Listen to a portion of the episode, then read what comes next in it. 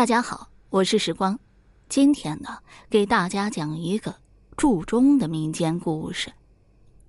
五百多年前的北京是大明王朝的京城，这里呢有无数金碧辉煌的宫殿，也有更多的小街陋巷。在城北的小巷中，有一间破旧的屋子，里面住着老铁匠和他心爱的女儿。和别的家庭一样，父女俩过着贫穷的生活。老铁匠头发斑白，满面都是皱纹。他从年轻时开始打铁，就一直没有离开过风箱和铁炉。这老铁匠呢，一生辛劳，流尽了汗水和泪水，有时啊不免厌世。可女儿的笑容给了他希望，使他有了活下去的信心。姑娘虽然生活在穷人家，但粗布衣衫遮掩不了她的健康美丽。他每天拾柴做饭、洗衣裳，操持着家务活。姑娘聪明能干，而且乐于助人，因此街坊邻居都称赞她。一天啊，这铁匠回家来，眉头紧皱，唉声叹气的。女儿见了，不由得感到奇怪。女儿问爹爹，爹爹苦着脸说道：“哎，工部衙门啊，传下了圣旨啊，限期三个月，凿一口大钟啊。”明天就要开工了。铁匠叹息着：“铸这么大的钟啊，将有多少铁匠要遭难呀？”这姑娘呢，见爹爹焦虑不安，不免心疼，便婉言安慰他。晚上寒风怒号，父女俩怀着心事，都睡不着觉。黑夜多长呀！第二天，参加铸钟的铁匠就要出发了，他们的妻儿都来送行。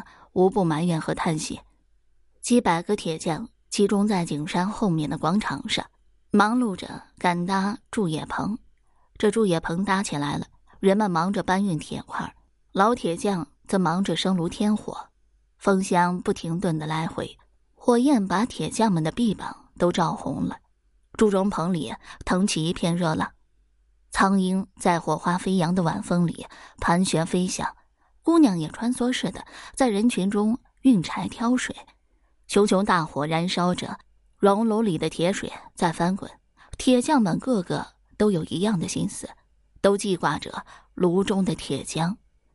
眼看火候够了，大家都战战兢兢，姑娘的心也在砰砰跳，因为老爹对她说过，从来没有人住过这么大的铁炉。当大风卷起尘土，乌云压下来的时候。流尽了汗水的铁匠们才勉强把铁浆灌进了钟模里，在密闭冷凝的日子里，铸钟人个个坐立不安，谁都盼望着把大钟铸好，可是谁都没有啊成功的把握。拆炉的那天，老铁匠很早就出去了，姑娘不时的跑到门口张望，又是着急又是担心。从清晨盼到夜色朦胧，好不容易等到老爹回来了。他端详着爹爹的脸色，看到那么深的怨恨与愁容，断定这口钟没有铸成。没奈何，铁匠们不分昼夜的又进行反攻，汗水和铁水一同流淌，怒火像炉火一样通红。离皇帝规定的限期越来越近了，钟却一再没有铸成。老铁匠额上的皱纹一天天的加深，姑娘的眼睛也熬得通红。所有铸钟人的家里，日夜都有哭声和怨恨。孩子望着爸爸，妻子瞧着丈夫，只指望那最后的一炉铁匠。如果再铸不成，恐怕大家性命都难保。铁匠们急得没了主意。可是皇上又下圣旨，铁钟一定要如期铸成。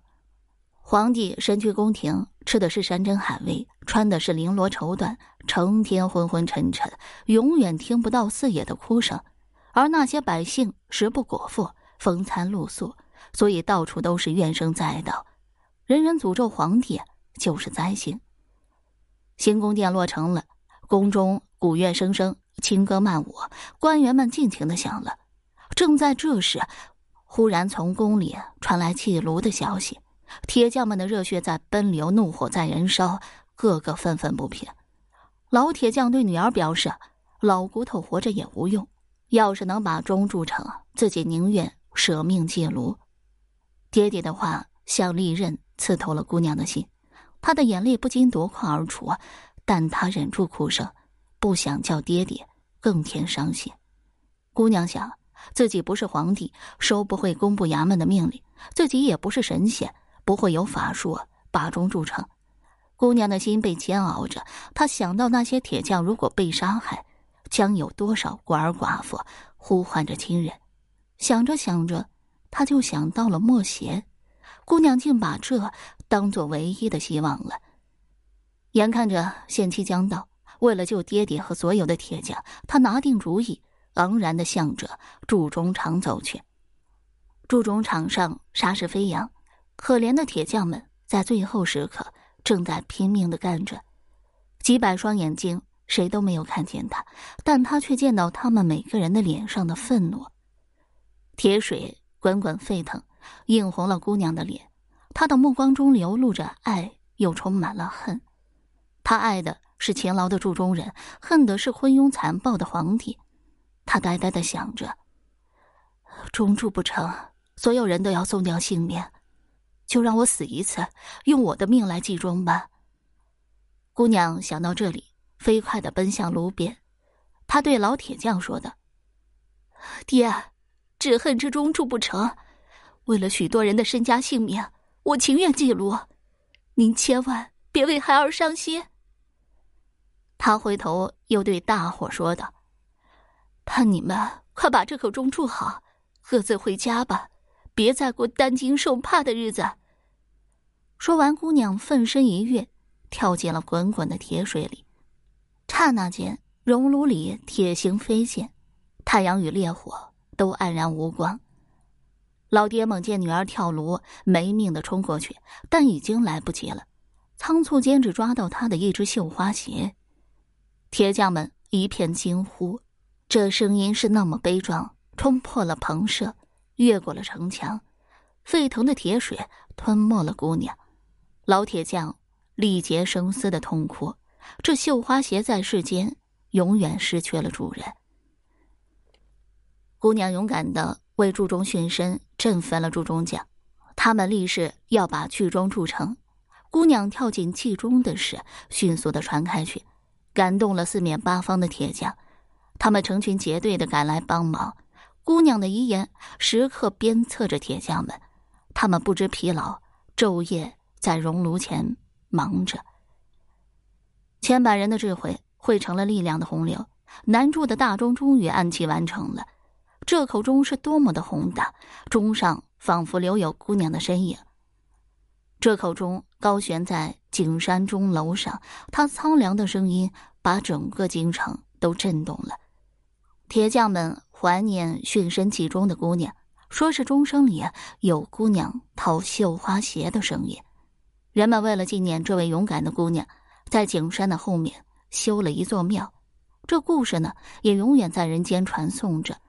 因为这口巨钟有着不同寻常的意义，所以人们对它更加爱护。直到今天，它依旧保存的非常完好。好了，这个民间故事我就讲完了。如果你还对其他民间故事感兴趣的话，点个关注，来个赞，我接下来还会为你讲更多、更加精彩的民间故事。